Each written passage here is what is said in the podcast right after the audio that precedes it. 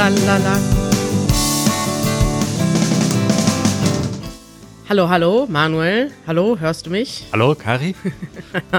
ich äh, bin heute mal von unterwegs dazu geschaltet. Deswegen musste ich erstmal gucken, ob du mich hörst heute. Ja, das ist unser erster Podcast äh, quasi, wo einer von uns auf Reise ist. Naja, du bist ja jetzt auch gerade auf Reise. Dauer, Dauer, ich bin ja Dauerreisender.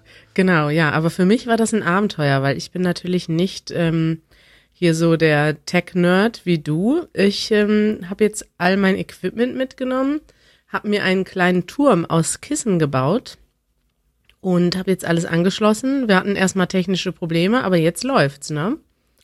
Ja, und du klingst fantastisch, wie jede Woche. Ja, ich wollte mich schon mal bei unseren Zuhörern entschuldigen, dass ich dieses Mal vielleicht anders klinge, dass man ein bisschen Krach im Hintergrund hört. Ähm, wir haben, wir sind in der Schweiz gerade, Manuel. Grüezi miteinander. Ja, die ist ja bekannt, dass viel äh, Krach im Hintergrund ist immer. Nein, das In nicht. der Schweiz das zum nicht. Beispiel, doch gibt es einmal im Jahr oder alle sechs Monate äh, einen Sirenenalarm. Das ist immer sehr aufregend. Dann gehen alle Sirenen in der Stadt an. In der Schweiz gibt's ja auch äh, viele Bunker noch und so. Und dann gehen wirklich alle Sirenen an für fünf Minuten. Und es ist ein, ein Höllenlärm, einfach nur um die Sirenen mal zu testen. Das hört sich ja furchtbar an.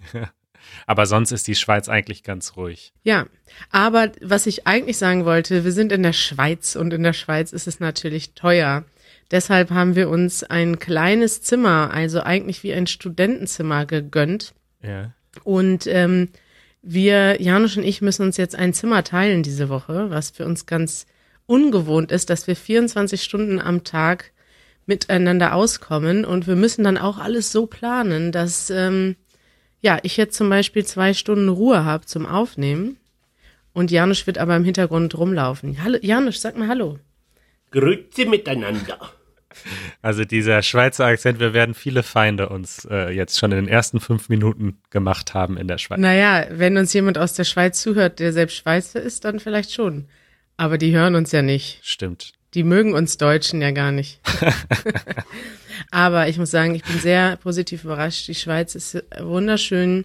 Wir haben gestern Straßeninterviews gemacht. Das war gar nicht so einfach. Ich hätte gedacht, die Schweizer sind viel netter als die Berliner. Aber da muss ich sagen, da hat sich der erste, das erste Vorurteil jetzt nicht bestätigt. Naja, die sind schon nett, die sind nur sehr reserviert. Ja, Das dauert ein bisschen. aber ähm, die, wir haben hier Freunde äh, gefunden, Partner gefunden. Wir sind an einer Deutschschule, kann man auch sagen, die Hallo Deutschschule in Zürich. Die haben uns hier eingeladen und helfen uns dabei, ähm, Videos aufzunehmen. Und die sind alle so nett, also alle Menschen, die wir da kennenlernen.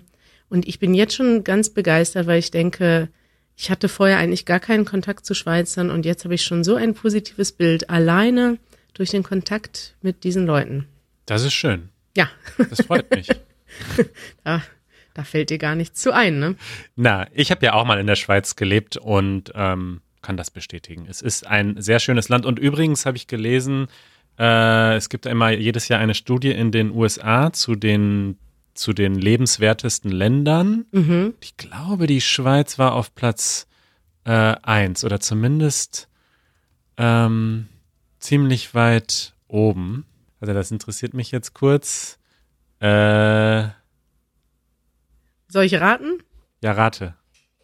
Ich hätte jetzt gedacht, Costa Rica, äh, Schweden, Norwegen, Dänemark, Schweiz. Aber das sind ja auch die glücklichsten, ne?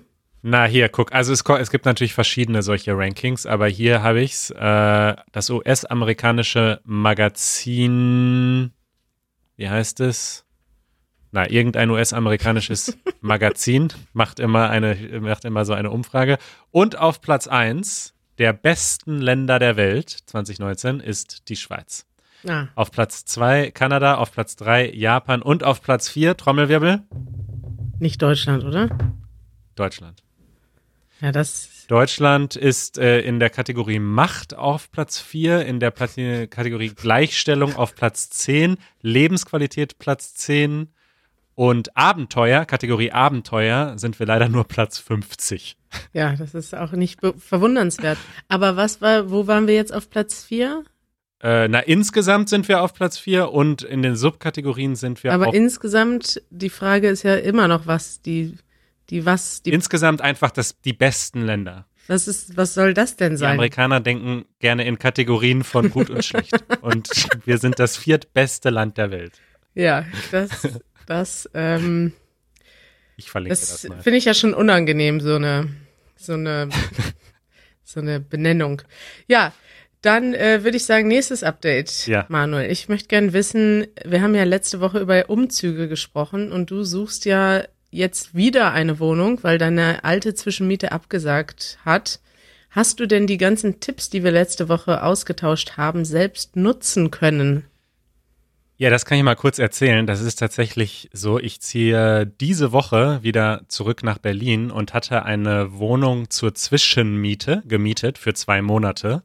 Und wenige Tage vor dem Umzug ähm, wurde das leider abgesagt.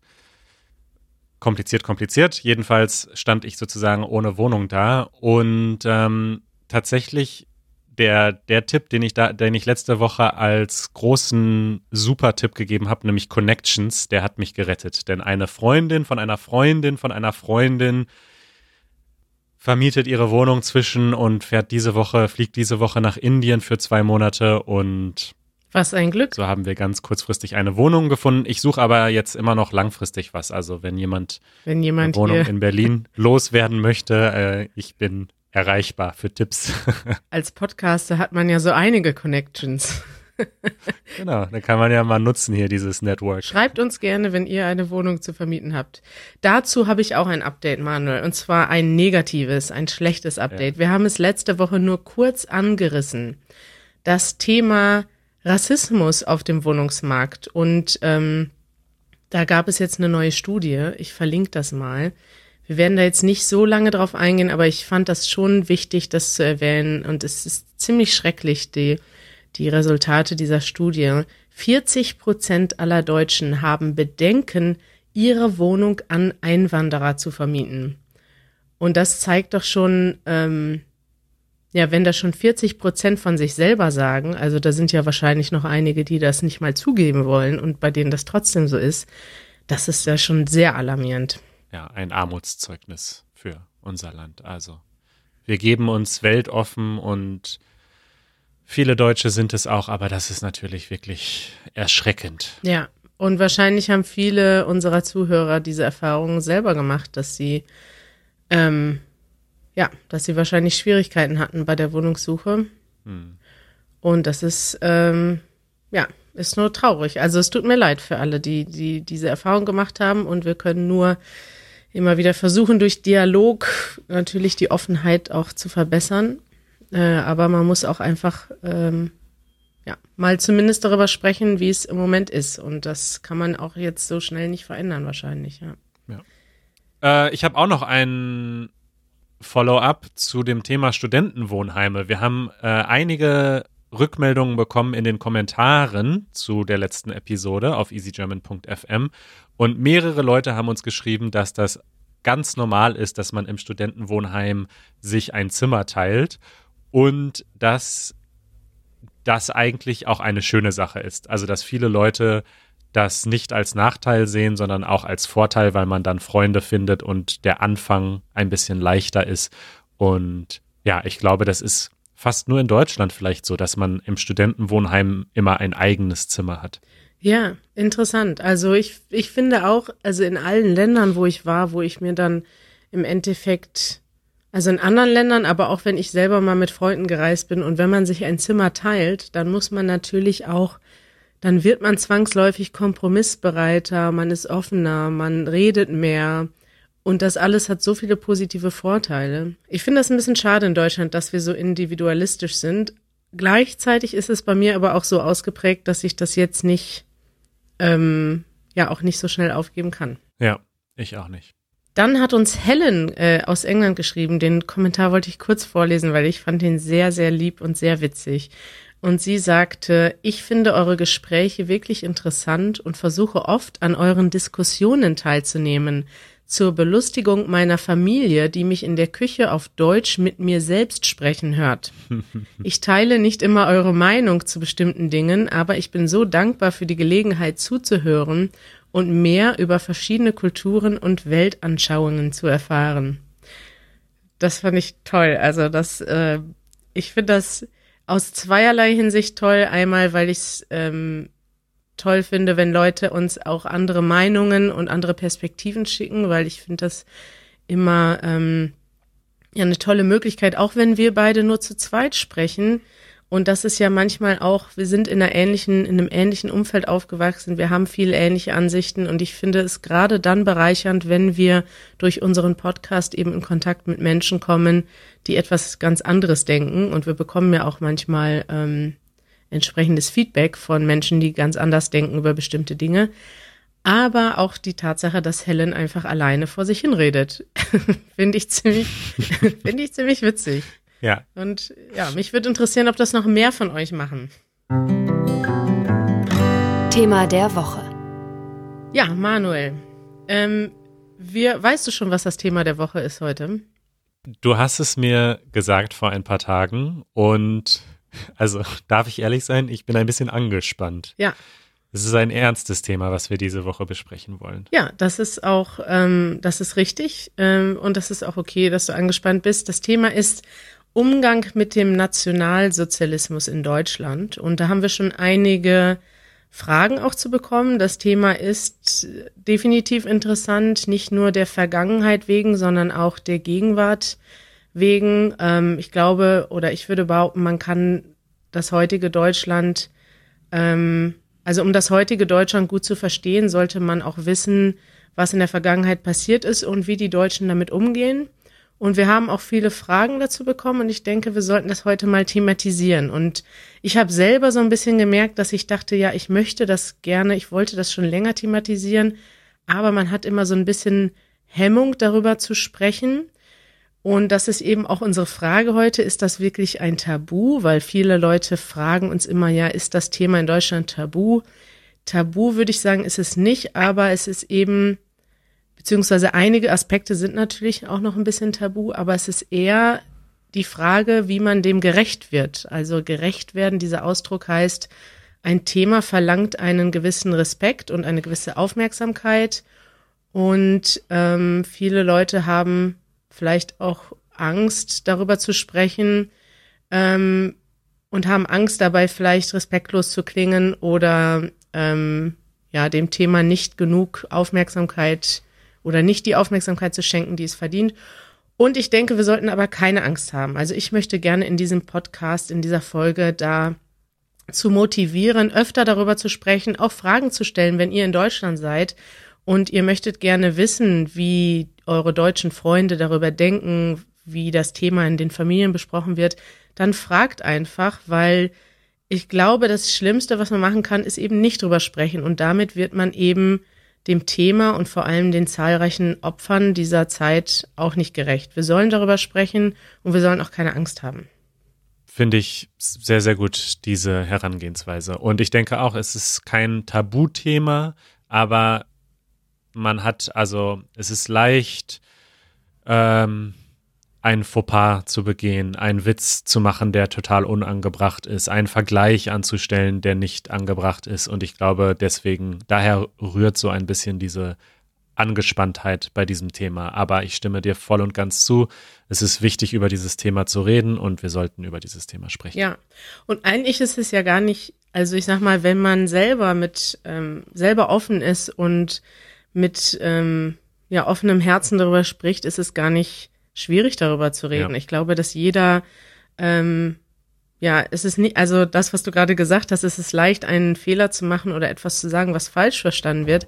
Das betrifft ja eben vor allem die Leute, die eben sich vielleicht nicht mit dem Thema richtig auseinandergesetzt haben. Und das ist leider auch immer noch der Fall heutzutage bei äh, ja, sogar bei Politikern. Diese Woche gab es wieder ähm, Diskussionen äh, in Deutschland, ähm, weil einige Politiker sich immer noch, also mal abgesehen von der AfD, die ja einfach, ähm, ja, die Nazi-Zeit ähm, mindestens verharmlosen, hat man aber auch in den anderen Parteien Leute, die eben wo man doch in Frage stellen kann, ob die richtig damit umgehen oder ob die selber richtig die Zeit ähm, einschätzen und verarbeitet haben. Ich möchte das auch einfach nutzen. Ich glaube, dass wir in Zukunft noch öfter über das Thema sprechen werden und wir sollen das ja eben nicht tabuisieren und nicht Angst davor haben, darüber zu sprechen. Und ich möchte auch gern noch mal mit verschiedenen Menschen darüber sprechen und unter verschiedenen Perspektiven auch darüber sprechen. Zum Beispiel mit ähm, mit Klaus habe ich schon mal überlegt, darüber zu sprechen, der selbst Geschichtslehrer ist und da gibt es denke ich, viele interessante Themen. Wie wird eigentlich in Deutschland äh, das Thema im Geschichtsunterricht vermittelt? Und wir haben auch, also eine der, der schönsten und positivsten Begegnungen, die ich eigentlich im Rahmen dieses Podcasts hatte. Ähm, vor einigen Wochen hat uns eine äh, jüdische Familie angeschrieben, also eine amerikanisch-deutsch-jüdische Familie, die in Berlin zu Besuch waren. Und die älteste Generation dieser Familie ist selber 1939 geflohen aus Deutschland in die USA. Die jüngere Generation lernt wieder, äh, hat wieder Deutsch gelernt und hat auch tatsächlich, der Sohn hat die ähm, deutsche Staatsbürgerschaft wieder angenommen und die dritte Generation, also die Enkelkinder, sind tatsächlich nach Deutschland ähm, emigriert, ausgewandert und leben jetzt seit äh, drei oder vier Jahren in Berlin. Und diese Familie mit den drei Generationen haben wir getroffen, Janusz und ich. Und das war so ein beeindruckendes, ja, für mich war das eine sehr beeindruckende Begegnung. Und wir haben danach auch noch einige E-Mails ausgetauscht. Äh, liebe Grüße an dieser Stelle. Ich habe mich sehr darüber gefreut, überhaupt über diesen Dialog. Und das ist ja auch dank dieses Podcasts möglich und möchte gerne auch mit denen in Zukunft nochmal ähm, vielleicht im Rahmen dieses Podcasts darüber sprechen, wie das für sie war, ähm, nach Deutschland zurückzukehren mit den, mit den jüngeren Generationen und auch den älteren Generationen, nachdem eben die, ähm, ja, die älteren Generationen aus Deutschland fliehen mussten vor den Nationalsozialisten. Also das können wir vielleicht, würde ich sehr gerne in Zukunft nochmal thematisieren. Ich habe jetzt mal eine Einstiegsfrage für dich, Manuel. Ja. Und zwar würde ich gerne als erstes von dir wissen, ob du dich erinnerst, als du zum ersten Mal über die Nazi-Zeit überhaupt gehört hast oder zum ersten Mal von der, ja, von der Vergangenheit gehört hast. Ja, also ich kann mich nicht genau erinnern, wann es war. Ich vermute, dass ich wahrscheinlich so um die zwölf Jahre alt war. Also ich glaube, im Unterricht in der Schule haben wir es erst etwas später thematisiert. So in der siebten oder achten Klasse, da ist man so 13, 14. Ähm, und ich glaube, dass ich schon so mit zwölf angefangen habe, darüber mit meiner Mutter zu sprechen. Ähm, genau weiß ich es nicht mehr, aber so in diesem Alter ungefähr. Also ich glaube, davor ähm, war ich oder sind die meisten Kinder zu klein, um, um über ja, über ein so unglaublich schlimmes Verbrechen und ähm, ja, also die Ermordung von sechs Millionen Juden, das kann man sich als Kind ja gar nicht vorstellen. Und ich glaube, ich war so zwölf ungefähr, als ich das erste Mal davon so richtig gehört hatte. Vorher hatte ich vielleicht schon so gehört, da war was, also da gibt es was in unserer Geschichte, aber was da genau passiert ist, glaube ich, so in dem Alter. Es ist ganz interessant, weil ich habe diese Woche einen ähm, Podcast gehört, der äh, in dem sich zwei, das ist der Podcast, kann ich auch sagen, der Podcast Fest und Flauschig. Da haben sich eben die zwei ähm, Podcaster darüber unterhalten, in welchem Alter es eine gute Zeit ist, mit ihren Kindern darüber zu sprechen. Ich weiß jetzt nicht genau, wie alt ja. die sind, aber die haben so über das Alter acht bis zehn gesprochen und haben dann eben das auch schon thematisiert mit ihren Kindern. Natürlich erwähnst du dann nicht alle, ähm, sag ich mal, in allen Details, ähm, was da passiert ist, aber man kann zumindest schon drüber sprechen, was ungefähr passiert ist. Und ähm, ja. die haben äh, empfohlen als als äh, Medium das Tagebuch von Anne Frank in Comicfassung. Es gibt da wohl ein Comicbuch zu, das eben die dieses Thema aus, aus ja für Kinder schon äh, thematisiert und ja wäre vielleicht an dieser Stelle. Ich habe selber noch nicht angesehen oder noch nicht überhaupt noch nicht in der Hand gehabt, aber ähm, fand das interessant zu hören, dass man eben ja mit acht, neun, zehn kann man das Thema auch schon thematisieren. Ich selber habe das jedoch in meinem Bewusstsein erst abgespeichert mit 15, denn als ich 15 war, bin ich ähm, zum ersten Mal nach Polen gefahren und dort haben wir eben das ehemalige Konzentrationslager äh, Auschwitz in Auschwitz besucht und in Auschwitz-Birkenau. Und das war für mich so ein einschneidendes Erlebnis, dass ich damals, ja, ich war sowieso von dieser Erfahrung völlig erschlagen und auch äh, beschämt, aber auch beschämt nicht nur der Vergangenheit wegen, sondern auch, weil ich das Gefühl hatte, dass ich mich damit noch gar nicht richtig auseinandergesetzt habe. Und ich erinnere mich daran sehr gut, dass ich damals, ja, dass ich mich damals gefragt habe, warum ich das noch nicht, ähm, warum ich da noch nicht mehr zu wusste, weil wir haben das sicherlich im Geschichtsunterricht thematisiert, bevor ich 15 war, aber es hat mich eben vielleicht nicht so emotional berührt, wie eben so ein Besuch in so einer Gedenkstätte das tut. Ja. Warst du mal in einer Gedenkstätte? Ja, ich wollte gerade sagen, ich hatte eine eigentlich sehr, sehr ähnliche Erfahrung. Also ich war zum ersten Mal in Auschwitz, als ich in Polen gelebt habe, mit 20 Jahren, muss ich mhm. ungefähr gewesen sein. Und zu dem Zeitpunkt wusste ich natürlich sehr viel über den Nationalsozialismus und hatte das in der Schule durchgenommen und so weiter. Aber ich hatte im Grunde dann etwas später als du genau die gleiche Erfahrung, weil man kann die Fakten darüber lernen, man kann Geschichtsbücher lesen, man kann Dokumentationen schauen, aber tatsächlich also dieses Konzentrationslager in Auschwitz, wenn man in diesem, in dieser Gedenkstätte, in diesem Museum, auf diesem Grundstück spazieren geht und das sieht. Also wenn man einfach dort ist und man die Baracken sieht, die da noch stehen, ähm, die Bilder und dort gibt es ja auch äh, richtig so Vitrinen mit ähm, Koffern, die damals dort geblieben sind von den Leuten, die ähm, ja dachten, sie würden noch mal irgendwie zurückfahren, die dachten, es, also die, die, die mit Gepäck angereist sind und die ganzen Koffer äh, sind da aufgestapelt, die Schuhe von den Menschen, ähm, sogar Haare sind dort ausgestellt. Also das ist so ein, ein Schlag in die Magengrube. Also ich weiß auch noch, das erste Mal, dass ich dort war, ähm, bin ich zurückgefahren und konnte den Nachmitt ganzen Nachmittag eigentlich gar nichts mehr machen, weil das so ein emotionales Erlebnis ist. Ich war dann noch mehrmals in dem Jahr in Auschwitz, weil ich in Krakau gearbeitet habe und öfter dann mit Gruppen, also ich habe andere Gruppen dann begleitet, mhm. äh, Schülergruppen und bin mit denen dann dorthin gefahren und äh, und irgendwann kennt man es dann ein bisschen. Aber ja, auch dann der zweite Teil von Auschwitz, also Birkenau, das ist ja der zweite Teil dieses ehemaligen Konzentrationslagers. Ähm, dort sieht man einfach, was das für eine, ähm, für eine Größe hatte. Also es ist einfach unglaublich zu sehen, wie groß dieses Lager war. Und es sollte ja, also die Nazis hatten das ja noch, wollten das ja noch vergrößern sogar. Das ist eine unglaubliche Erfahrung. Ich war auch noch in, in ein paar kleineren ehemaligen Konzentrationslagern in Sachsenhausen bei Berlin und ich war noch in einem anderen in Polen, in Majdanek, in der Nähe von Lublin. Mhm. Und die sind auch äh, eindringlich, aber ja, Auschwitz war das erste, was ich gesehen habe und das, genau wie bei dir, war eine unglaublich emotionale Erfahrung. Ja, und das kann man sich tatsächlich auch ähm, ja, nicht vorstellen, das ist, glaube ich, auch eine der Schwierigkeiten an dem ganzen Thema. Man kann sich das nicht vorstellen, was das für eine, für ein, für ein Wahnsinn ist einfach. Das ist einfach, es ist immer noch für mich unvorstellbar. Und wenn ich Filme sehe, die das thematisieren, wenn ich in einer Gedenkstätte bin, dann bin ich immer noch heute geschockt. Und ich glaube, das ist auch jeder, der sich mit dem Thema auseinandersetzt.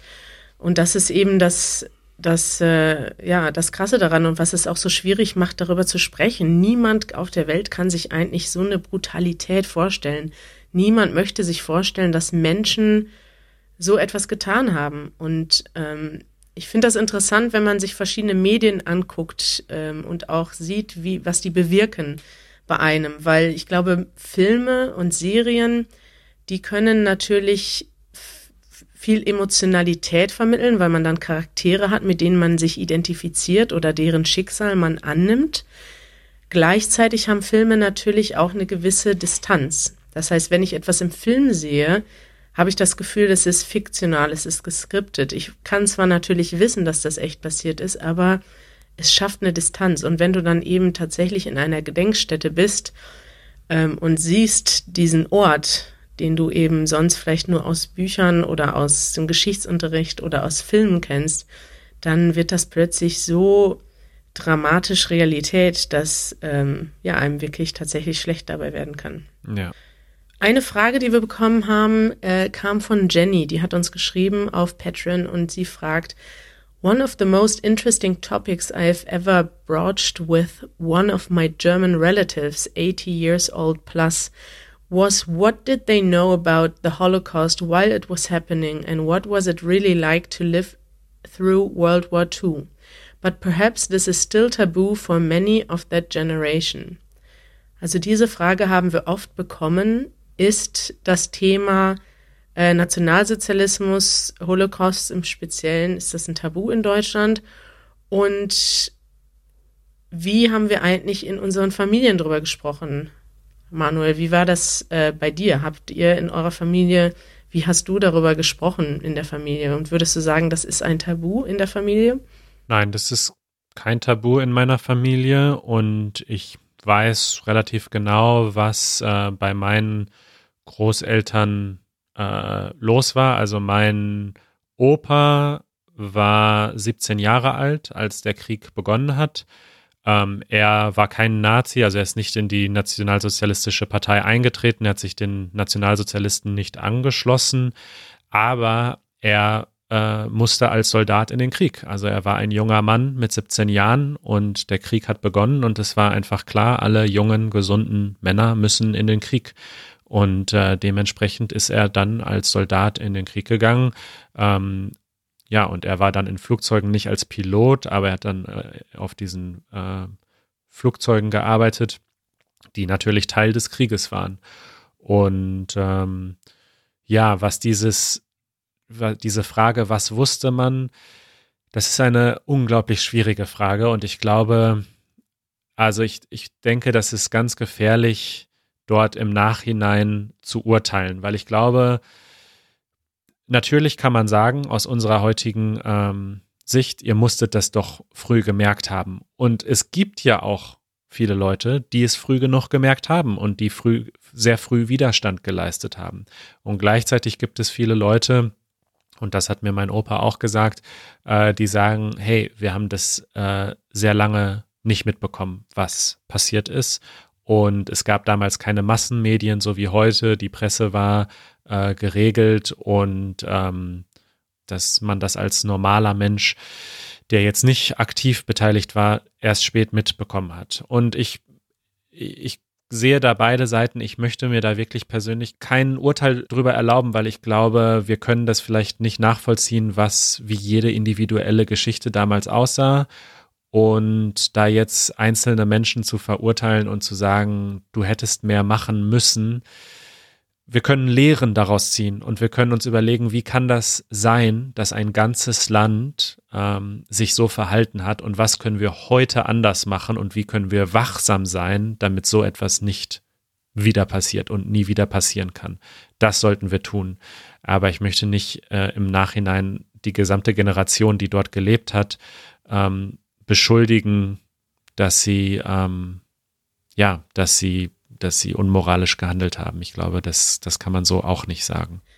Ja, ich finde das schwierig. Ich verstehe zwar, was du ähm, sagst, aber ich habe trotzdem, glaube ich, immer so eine Art Wut in mir gehabt auf diese Generation. Und ich weiß zwar, natürlich weiß, hat nicht jeder alles gewusst zu ihrer Zeit, und ich verstehe zwar auch, ich habe ja auch Geschichte studiert und habe auch mich mit diesem Thema Umgang mit dem Nationalsozialismus sehr lange, ähm, nicht super lange, aber schon einigermaßen auseinandergesetzt.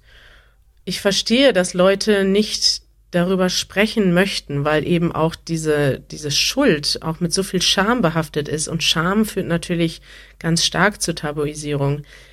Ähm, aber gleichzeitig ist es, ist es ausgeschlossen, dass Menschen zumindest in gewissen, also zum, guck dir zum Beispiel Berlin an.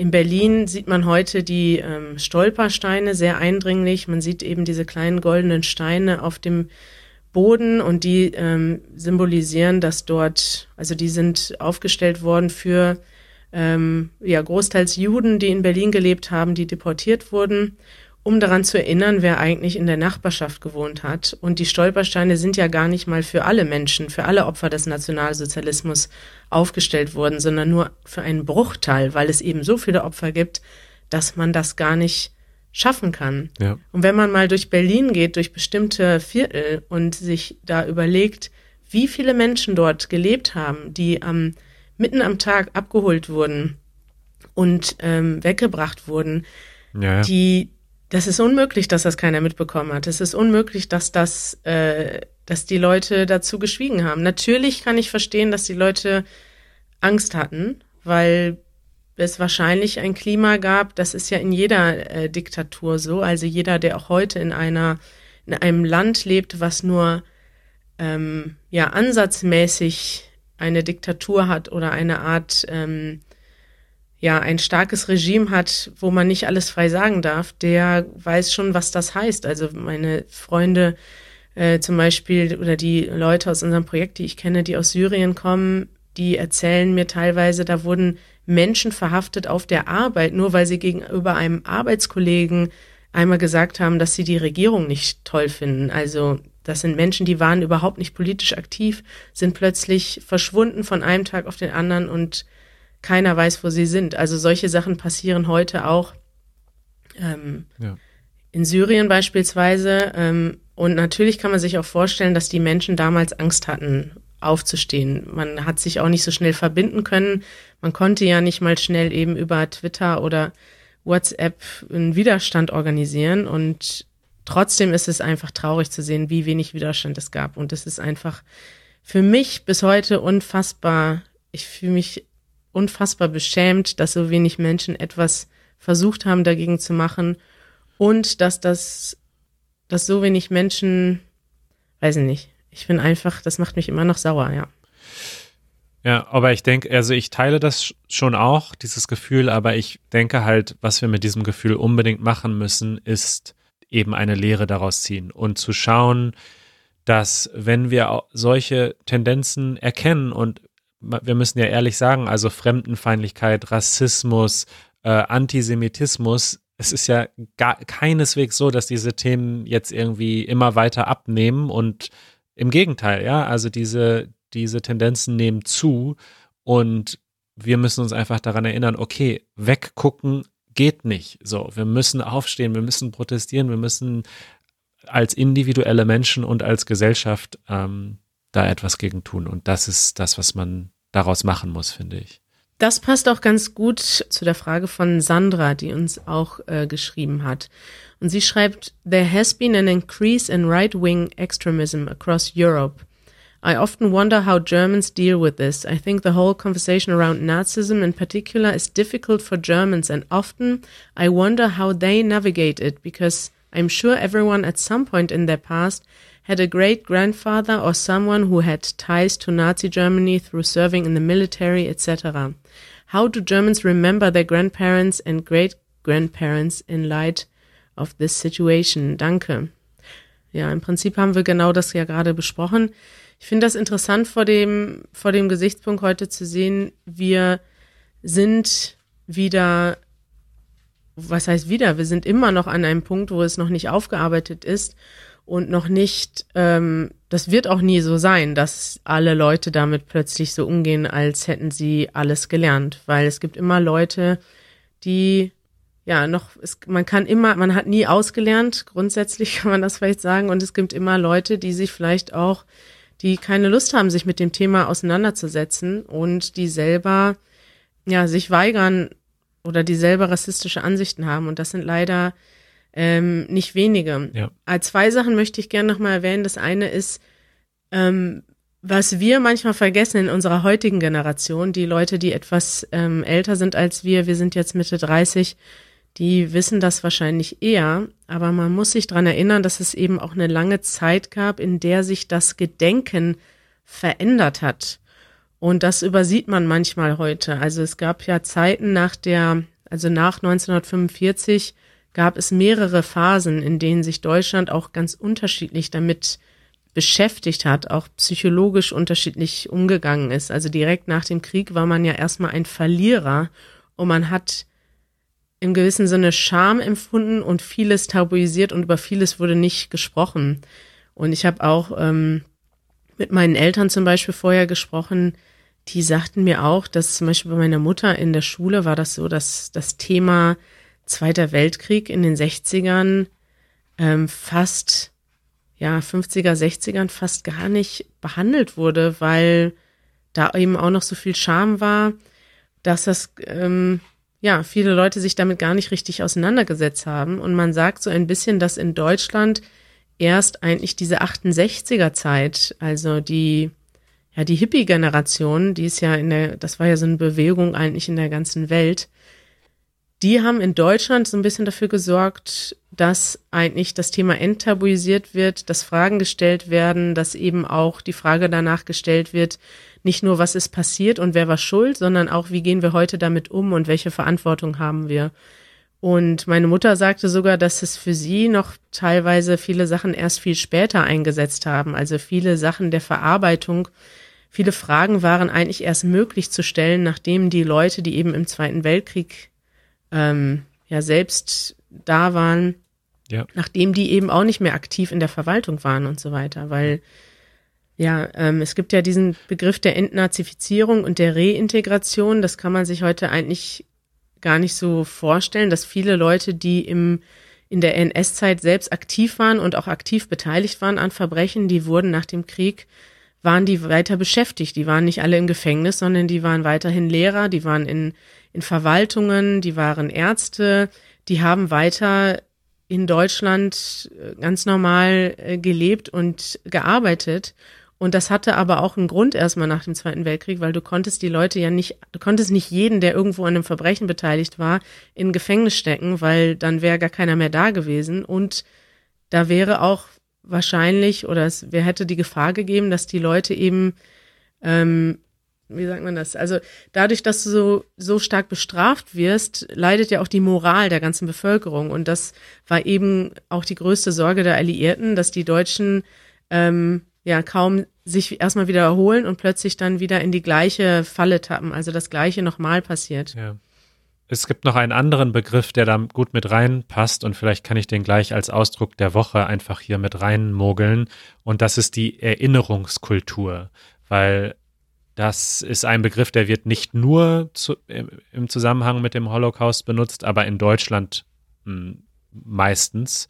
Und das ist eben genau das, was du jetzt beschrieben hast, was dann eigentlich nach den 68ern äh, so entstanden ist. Eben eine Kultur, wo wir als Land entschieden haben, ja, wir wollen uns und müssen uns auch sehr publik und sehr öffentlich daran erinnern und immer wieder dem gedenken, was dort passiert ist und dürfen uns dem nicht verschließen. Und zum Beispiel, dass wir in der Schule, da haben wir jetzt gar nicht so lange drüber geredet, aber in, im Schulunterricht in Deutschland spricht man wirklich auch sehr lange über den Zweiten Weltkrieg und über den Holocaust. Und wir haben in Berlin ein riesiges Mahnmal für den Holocaust, wirklich mitten in der Stadt, ähm, das auch wirklich einfach sehr viel Raum einnimmt. Und das sind alles so Aspekte dieser Erinnerungskultur, ähm, wo ich schon sagen muss, also da bin ich froh, dass wir das geschafft haben als Land, weil ähm, ohne jetzt den Holocaust mit irgendeinem anderen Verbrechen vergleichen zu wollen.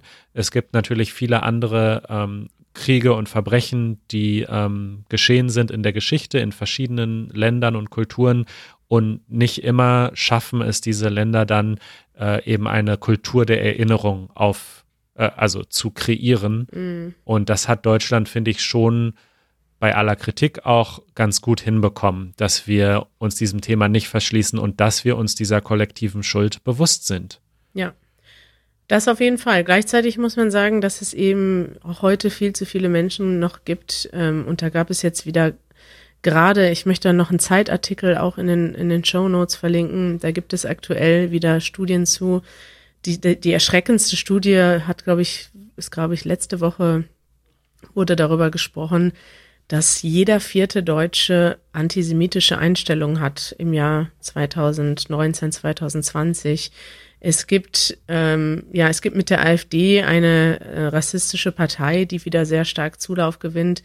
Es ist einfach erschreckend zu sehen, was heute noch da ist, und zwar trotz der Erinnerungskultur. Und das ist eben, man muss sagen, dass es, es gibt zwei Seiten. Das eine ist, es gibt die Menschen, die darüber sprechen und die auch ähm, in einem gewissen Sinne das positiv empfinden, wie Deutschland damit umgegangen ist und damit umgeht. Es gibt aber auch Leute, die sind einfach genervt und wollen nicht mehr über die NS-Zeit sprechen. Es gibt äh, auch eine Art, es gibt dieses Wort des Schlussstriches. Es gibt auch eine Debatte, diese Schlussstrichdebatte. Menschen möchten nicht mehr drüber reden und viele Leute haben das Gefühl, wir haben schon genug drüber geredet. Das sind beispielsweise fast alle Leute, die die in der AfD sind und die AfD wählen, da stimmen ganz viele Leute, würden so einer Aussage zustimmen, dass, ähm, ja, dass wir genug darüber geredet haben und dass wir nicht noch mehr äh, darüber reden müssen. Und das ist eben das Erschreckende. Und eine letzte Sache möchte ich dazu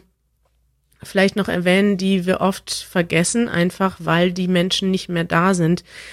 Wir reden heute über Menschen und woher kommt das, wenn man antisemitische Gedanken hat oder wenn man Vorurteile hat? Das kommt ja ganz oft daher, dass man keinen Kontakt hat. Und das ist das perfide an der ganzen Geschichte. In der Vergangenheit Deutschlands wurde nicht nur, also Deutschland wurde ja seiner Vielfalt beraubt. So muss man das heutzutage eigentlich sehen. Es wurden Menschen aus unserer Mitte ermordet, die heute nicht mehr da sind und die eben die Geschichten nicht mehr erzählen können. Und die Leute, die übrig sind, die machen das und darüber können wir sehr dankbar sein, aber es sind eben eine Riesenmasse an Menschen nicht mehr da. Es sind nicht nur ein paar weg, sondern das sind Millionen von Menschen, die heute nicht mehr da sind und deshalb heute auch nicht mehr unsere Gegenwart prägen. Und ja. es gibt Antisemitismus, weil es eben viele Menschen keinen Kontakt zu Juden haben. Und das ist das, das ist das Krasse daran. Ja, und ja übrigens nicht nur in Deutschland, sondern in ganz Europa. Also auch in Polen, in Krakau, wo ich früher gelebt habe. Äh, Krakau hatte vor dem Zweiten Weltkrieg eine riesige jüdische Gemeinde. Ja. Und nach dem Zweiten Weltkrieg ähm, eigentlich gar keine jüdische Gemeinde mehr. Das ändert sich jetzt langsam wieder, weil auch Leute aus Israel nach Krakau ziehen.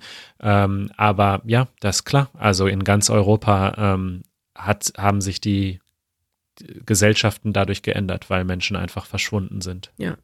Also fassen wir das nochmal kurz zusammen. Ähm, das Thema ist ein langes Thema. Ähm, ich würde auf jeden Fall, um die Kernfrage zu beantworten, es ist kein Tabuthema, heute über die NS-Zeit zu sprechen in Deutschland. Gerade bei den jüngeren Generationen ähm, ist es umso weniger ein Tabuthema. Bei den, früher war das vielleicht der Fall, bei den Leuten, die selber im Krieg gelebt haben. Bei uns ist das äh, nicht unbedingt so. Es gibt aber Tabuthemen, die sind, also die vielleicht damit zu tun haben, ne? wenn man sich sowas anguckt wie Nationalstolz, sich eine deutsche Fahne in, ans Haus hängen.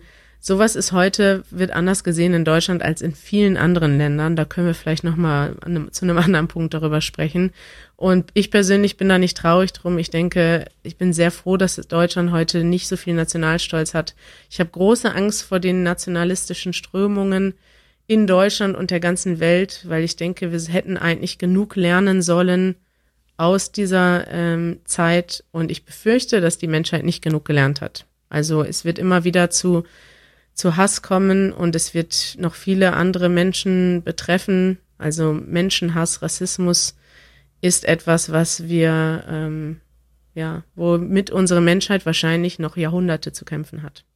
Das ist ein trauriges Schlusswort, aber das ich sehe da keine andere Perspektive, ehrlich gesagt. Und ich bin aber auch positiv in dem Sinne, dass ich sage, ich möchte gerne ähm, in meinem ganzen Leben dazu beitragen, dass Kontakt stattfindet und dass sich das irgendwann ändert. Das nervt. Ja, das nervt diese Woche ist natürlich ähm, ja lapidar äh, im Vergleich zu den Themen, über die wir gerade gesprochen haben. Hab schon wieder überlegt, ob ich überhaupt was zu dem Thema machen soll. Aber mir fällt ja dann doch jede Woche was ein, Manuel, was mich nervt. Ne? Ja. Es sind meistens mehrere Sachen. Und das, das ist einfach so in meinem Leben. Mich nerven öfters Sachen. Es tut mir sehr leid. Ja, und zwar wollte ich berichten, ich bin ja diese Woche unterwegs. Ich habe dir ja erzählt von meinen Neujahrsvorsitzen, mehr reisen, weniger fliegen, Äh, sehr zur Freude von Janusz, der Flugangst hat und sich freut, dass wir jetzt nicht mehr so viel fliegen werden. Und wir haben jetzt gesagt, okay, als erstes machen wir mal einen Test, eine Testtour durch Europa. In Europa gibt es das schöne Interrail-Ticket. Vielleicht hat das der eine oder andere schon mal gehört. Wenn man nicht aus Europa kommt, dann gibt es das Eurail-Ticket. Und diese Tickets kann man kaufen und man kann dort, das ist wie so ein Pauschalticket, mit dem man durch ganz Europa fahren kann.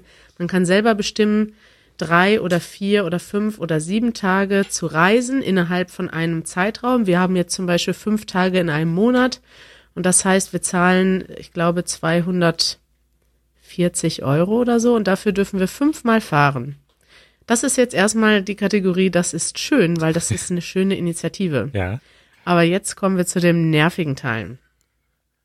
Bahnfahren ist in Europa komplizierter und teurer als Fliegen. Und zwar, obwohl es das Interrail gibt, das Interrail-Ticket. Und das finde ich einfach unfassbar frustrierend, dass wir heutzutage, wo wir doch schon wissen, dass wir nicht mehr so viel fliegen wollen, ist es unmöglich, ähm, sowas zu organisieren. Also nur mal als Beispiel, man muss diese Bahnfahrt, man kann theoretisch überall einsteigen, aber bei den meisten Bahnen in Europa braucht man Reservierungen und ohne Reservierungen darf man nicht mitfahren.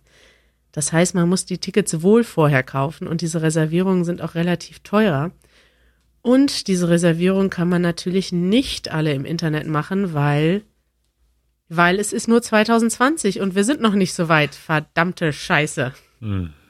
Das hat mich, Oh ja, das, das regt dich gar nicht auf, ne? Doch, doch, mich regt das auch auf. Mich regt das äh, furchtbar auf. Wenn man sich das mal überlegen will. Und ich habe das in einer ähm, niederländischen ähm, Show, in einer niederländischen Satire-Show ganz schön gesehen. Da hat sich ein niederländischer äh, Comedian, Satiriker da furchtbar drüber aufgeregt, am Beispiel der Strecke Berlin-Amsterdam, dass ähm, die Strecke, normalerweise würde die drei Stunden oder dreieinhalb Stunden dauern und in Wirklichkeit braucht die aber sechs Stunden und hält an jedem, wie sagt man das in Deutsch, in jedem, an jedem Kuhkaff Ja. hält die Bahn an und statt dass mal ein schneller Zug eingesetzt wird, damit auch, sag ich mal, Businessreisende gerne von Berlin nach Amsterdam mit der Bahn fahren, ist das so ein sechs Stunden oder sieben Stunden Zug. Ja. Und das ist einfach furchtbar, weil das heißt natürlich, dass die Leute dann fliegen. Und wenn ich jetzt mal von Berlin aus, Berlin liegt ja relativ zentral in Europa, nach Paris, nach Amsterdam oder sogar nach Moskau fahren will, ist das eigentlich, müsste das eigentlich möglich sein, mit einem High-Speed-Train in wenigen Stunden zu fahren. Ja. So wie das ja auch in China möglich ist. Aber in Europa ist die Technik noch nicht so weit. Die Züge sind langsam, die Systeme sind unterschiedlich. Jedes Land hat sein eigenes System, manchmal auch sein eigenes Schienensystem, sein eigenes Ticketsystem. Und da durchzukommen, das ist wie ein Labyrinth. Und das nervt mich diese Woche. Ja, kann ich nur teilen. Also es ist doof.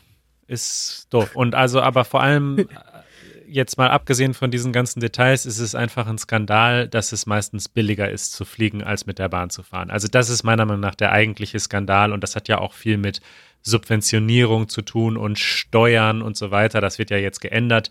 Der Mehrwertsteuersatz fürs Bahnfahren wurde in Deutschland jetzt dieses Jahr gesenkt. Also das ist jetzt endlich so, dass, ähm, dass man fürs Bahnfahren nicht mehr mehr Steuern zahlt als fürs Fliegen. Ja, Oder doch, man zahlt immer noch mehr, nur nicht mehr ganz so viel mehr wie früher. weniger, oder? Sieben Prozent zahlt man jetzt. Und fürs Bei Fliegen? Fliegen hat man gar keine Mehrwertsteuer. Ach so, weil das außer, ja. Ja. Ja, also es ist, das ja. ja. das ist der eigentliche Skandal. Aber ja, Ich sag mal, nur mal als Beispiel, ja, wir wollen am, am Dienstag, also in, an dem Tag, an dem dieser Podcast erscheint, wollen wir von Mailand nach Barcelona fahren. Das ist eine Strecke, das sind theoretisch zehn Stunden mit dem Auto. Das sind theoretisch 13 Stunden mit dem Zug und eine Stunde mit dem Flugzeug oder anderthalb. Und das mit dem Zug ist das jedoch so kompliziert. Man muss ja durch drei Länder durch. Man muss dreimal umsteigen. Es kostet 140 Euro. Aber das Problem ist, das Ticket ist nirgendwo buchbar, weil in keinem Land, die französischen Züge kann man nicht außerhalb Frankreichs buchen. In Italien kann man das auch nicht buchen, in Deutschland schon gar nicht. Und wir stehen da jetzt und wir können diesen doofen Zug nicht buchen, weil er einfach nicht buchbar ist. Und als alternatives Angebot kann ich für 13 Euro mit Ryanair fliegen. Ja, Ja. ist das Jammern auf hohem Niveau? Nein. Nein, sage ich. Nein, das ist berechtigte Kritik. Nein, sage ich. Ändert endlich die Gesetze. Ja. So eine Scheiße hier. Ich will jetzt eine durchgehende Bahn von Mailand nach Barcelona und zwar Highspeed Train, Bullet Train hier. Acht Stunden, zack, da.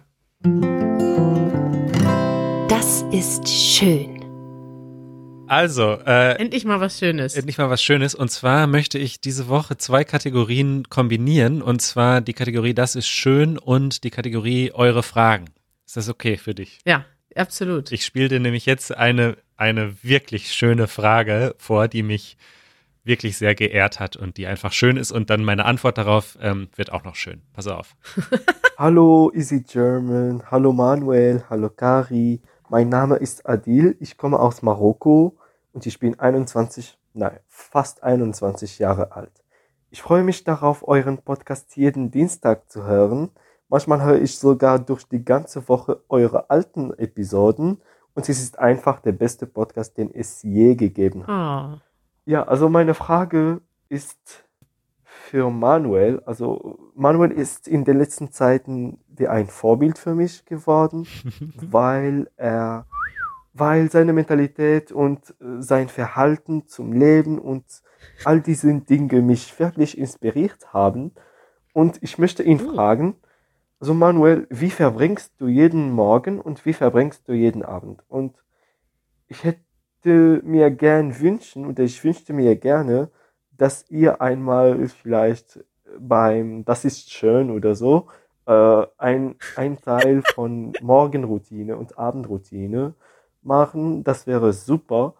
Und ja, das ist alles. Dankeschön. Ich empfehle allen meinen Freunden diesen Podcast. Und ja, ich wünsche euch einen schönen Tag. Tschüss. Kari, Das ich bin ist äh, ein schön. Vorbild. Das ist, das ist wirklich toll. Das freut mich total. Was für eine liebe Nachricht von Adil. Dankeschön, Adil. Und Ja. mich interessiert aber die Antwort auch, Manuel. Was Ja, machst du und denn das jeden ist Morgen natürlich- und jeden Abend? Genau. Deswegen möchte ich das äh, kombinieren, weil meine Morgenroutine, besonders meine Morgenroutine, abends habe ich vielleicht auch ein bisschen eine Routine, ist tatsächlich etwas, was super schön ist in meinem Leben äh, und was mir sehr wichtig ist. Also, um deine Frage zu beantworten, Adil. Morgens äh, stehe ich auf und immer zu, zu unterschiedlichen Uhrzeiten leider, aber stehe ich auf und meditiere als erstes, meistens 10 oder 15 Minuten. Und das versuche ich als allererstes zu machen, bevor ich irgendwas anderes mache. Dann frühstücke ich. Nach dem Frühstück schreibe ich noch ein Morning Journal. Also ich schreibe immer auf, was ich für Gedanken habe, was ich für Ideen gerade habe und auch was am vorherigen Tag passiert ist. Das schreibe ich eigentlich mehr um des Schreibens willen. Also ich schau, ich, das geht mir gar nicht so darum, dass ich die Sachen mir später wieder durchlese, sondern das ist für mich einfach eine gute Übung, den Kopf leer zu kriegen und einfach alles einmal so aufzuschreiben, was gerade in meinem Kopf rumschwirrt. Das dauert meistens nur fünf Minuten oder zehn Minuten. Und genau, das ist eigentlich so meine Morgenroutine. Danach fange ich meistens dann an zu arbeiten. Und abends habe ich jetzt keine besondere Routine, aber ich versuche tatsächlich ähm, vor dem Schlafengehen noch zu lesen. Und zwar insbesondere versuche ich jetzt äh, wieder mehr Romane zu lesen, weil ich bin eigentlich ein Mensch, der sehr gerne ähm, Sachbücher liest, also Non-Fiction würde man auf Englisch sagen. Also ich interessiere mich für viele verschiedene Themen und habe viele Bücher, die ich dann noch lesen möchte. Aber ich habe gemerkt, vor dem Schlafengehen ist es einfach super gut, wenn ich ähm, einen Roman lese. Ich muss zugeben, dass ich das manchmal ähm, auch nicht schaffe und stattdessen zum Beispiel Twitter lese. Ich bin ein großer Twitter-Mensch. und das ist aber ganz schlecht. Also danach kann ich ganz schlecht einschlafen. Also das, das versuche ich eigentlich nicht zu tun und ich versuche äh, etwas Gemütliches zu lesen abends. Genau, das ist meine Routine und ich liebe, also gerade meine Morgenroutine ist mir, ist ein ganz wichtiger Teil meines Lebens und ich liebe das einfach. Und deswegen habe ich mich gefreut, dass du das gefragt hast, Adil. Ich habe auch eine neue Morgenroutine, Manuel. Das habe ich dir noch gar nicht erzählt. Ja, erzähl. Und das ist auch ein bisschen inspiriert Also es ist nicht inspiriert in dem Sinne, dass ich das mache, was du machst, sondern ähm, ich bin inspiriert, eine Morgenroutine zu haben, dadurch, dass du das auch hast und da, davon so positiv berichtet hast, weißt du? Wusstest du das schon? Nein, das wusste ich nicht. Und was ist deine Routine? Ich habe das äh, dieses Jahr ähm, angefangen, also seit einem Monat. Ich mache das allerdings noch nicht regelmäßig genug und ich habe noch nicht die perfekte Routine gefunden. Deswegen wollte ich das noch nicht so groß verkünden. ist noch eine Beta, ja? Ja, es ist noch in der Testphase. Grundsätzlich mag ich es, morgens aufzustehen, direkt an den Rechner zu gehen und direkt zu arbeiten. Und das ist nämlich mein, große, mein großes Problem, weil ich verzettel mich dann. Das heißt, ich fange etwas an und mache dann immer weiter, dann sehe ich noch was anderes, dann kommt eine E-Mail rein, dann mache ich noch das, dann ruft jemand an, dann mache ich das. Plötzlich ist es 12 Uhr und ich habe immer noch nicht gefrühstückt, nicht geduscht und habe das Gefühl, ich habe trotzdem nichts geschafft und das ist ein schreckliches Gefühl. Deshalb ja. gehe ich jetzt meinem Drang nach, dass ich mich direkt vor den Rechner setze, aber ich stelle direkt einen Timer ein, je nachdem wie viel Zeit ich habe, 30 bis 40 Minuten habe ich dann Zeit, die wichtigsten Angelegenheiten direkt zu managen. Das ist zum Beispiel YouTube-Kommentare beantworten bei einem neuen Video, E-Mails beantworten oder irgendwas Wichtiges, was gerade ansteht. Und dann ja. muss ich mir Zeit für mich nehmen. Und was ich jetzt gemacht habe in letzter Zeit ist entweder laufen oder Fahrrad fahren. Ich bin aber meistens dann zu faul, rauszugehen. Und wir haben so eine, wie heißt das? Ein Laufband zu Hause, also wie so ein kleines Fitnessstudio in der Küche. Hat Janusz sich gekauft, um Sport zu machen. Ja. Benutzt er aber gar nicht, aber pst, das habe ich nicht gesagt. Ich benutze das allerdings jetzt und gucke dabei eine Doku oder höre einen Podcast und dadurch lerne ich was und gleichzeitig bewege ich mich und habe einfach eine Zeit für mich. Das ist sozusagen meine Art der Meditation. Dann dusche ich und dann esse ich Frühstück und dann hatte ich quasi so ein bis anderthalb Stunden nur für mich. Und das ist schwierig, weil normalerweise nehme ich mir die Zeit für mich nämlich nicht. Was hältst du davon? Äh, Finde ich sehr sympathisch, insbesondere, dass du deine Zeit, die du dir für dich selbst nimmst, genau durchtaktest und mehrere Dinge kombinierst. Also Sport und Lernen und Dokumentation, das wird alles effizient kombiniert, damit bloß keine Sekunde verschenkt wird. Äh, perfekt, also. Ja, weil ich sonst Angst habe, dass es mir zu langweilig wird. Jegliche Vorurteile über uns Deutsche sind bestätigt und Ich will einfach nicht, dass es langweilig wird, weil dann hätte ich ja das Gefühl, ich könnte jetzt gleichzeitig noch arbeiten, weißt du? Ich würde sagen, wir holen jetzt Janusz mal dazu zum Thema Janusz philosophiert, aber da wir jetzt reisen und kein zweites Mikrofon haben, werde ich mich jetzt ganz kurz verabschieden, Manuel. Ist das okay für dich? Ich bin dann gleich wieder da und äh, euch wird dann Janusz begrüßen. Das ist okay. Janusz philosophiert. Hallo. Hallo Papa. Hi. Okay, ich habe gehört, wir haben nicht viel Zeit. Das stimmt. Deshalb möchte ich heute eigentlich nur eine Frage stellen oder sogar eine Aufgabe, so dass die Leute bei sich zu Hause sich damit auseinandersetzen können und wir können dann nächstes Mal darüber sprechen oder es besprechen, die Antworten okay. besprechen. Eine Hausaufgabe für unsere Hörerinnen und Hörer sozusagen. Genau. Und die ist sowohl philosophisch als, als auch linguistisch. Und die wird einigen bestimmt dabei helfen, auch ein paar Wörter dazu zu lernen. Ja. Und äh, die Aufgabe besteht darin, dass wir in ein Wörterbuch Wörter finden, die wir nutzen könnten, um alles zu beschreiben. Und zwar alles im Sinne von alles auf einmal. Ich glaube, die Philosophie beschäftigt sich im Unterschied zu anderen einzelnen Wissenschaften auch mit der Gesamtheit. Ja. Die Philosophie fragt sich ja, was soll das Ganze? Oder was ist das Ganze? Oder wo ist, ist das Ganze überhaupt ganz? Oder ist das vielleicht unendlich? Oder es ähm, expandiert die ganze Zeit und schafft sich neue Räume dadurch und erschafft sich ständig neue Räume. Im Grunde wissen wir das nicht, aber die Philosophie beschäftigt sich gerade mit der Vermutung, warum wir nicht wissen, nicht alles wissen können. Wie viel ist es, was wir nicht wissen? Ja? was ist unsere Vermutung von dem, was wir nicht wissen können? Ja.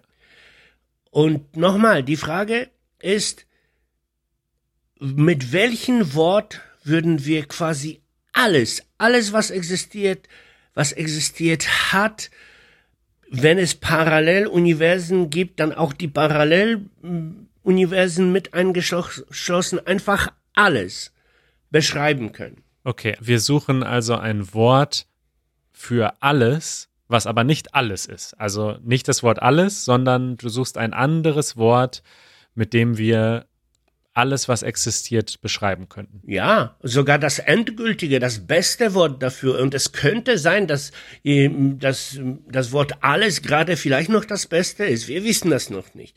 Es wird bestimmt eine Sammlung. Ich habe das ja schon gemacht und ich habe ungefähr neun Wörter. Gerade sind mir zwei neu dazugekommen. Ja, also so ein Wort für alles wäre natürlich alles. Ja. Ja. So ein Wort wäre natürlich auch ein Universum. Okay? Ja. Äh, und so ein Wort wäre zum Beispiel ähm, Natur. Oder so ein Wort wäre die Wahrheit. Oder der Sinn. Okay. Ich weiß es nicht. Wir werden darüber dann ähm, diskutieren, weil interessanterweise hat man schnell bei ganz offensichtlichen Begriffen das Gefühl, hm, sie beschreiben aber nicht alles, weil sie lassen dies und dies aus noch. Oder sie lassen dich glauben, zum Beispiel, dass du alles weißt. Und das ist dann sofort nicht richtig, weil wir wissen, dass wir nicht alles wissen. Okay.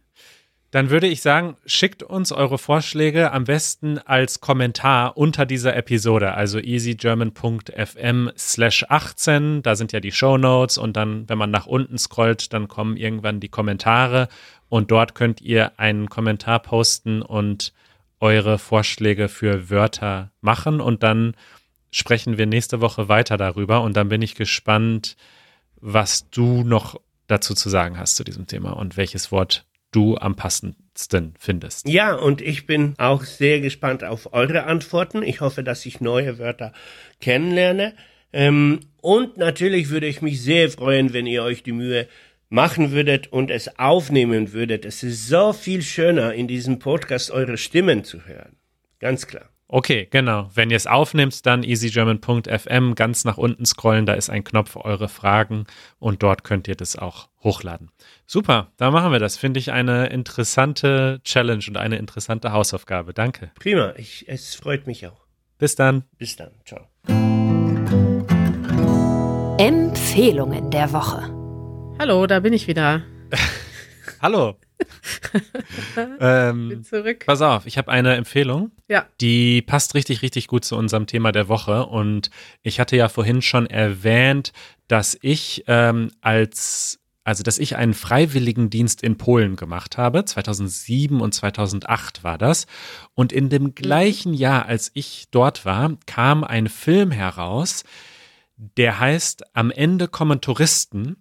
Und äh, der Film geht um einen jungen Mann, der auch einen Freiwilligendienst macht, so ähnlich wie ich, allerdings nicht in Krakau, sondern in Oświęcim. Oświęcim ist ja die Stadt, äh, die die Nazis dann Auschwitz genannt haben. Heute nennt man das Konzentrationslager, das ehemalige Konzentrationslager Auschwitz, aber die Stadt heißt natürlich immer noch Oświęcim und dieser Freiwillige ähm, äh, kommt eben nach Polen und lebt in dieser Stadt und arbeitet in der Gedenkstätte Auschwitz-Birkenau und zeigt aber eben auch so, dass es natürlich auch in dieser Stadt ein Leben gibt außerhalb dieser Gedenkstätte. Also es gibt natürlich ein, eine ganz normale Stadt dort und Menschen leben dort und äh, Menschen arbeiten dort auch.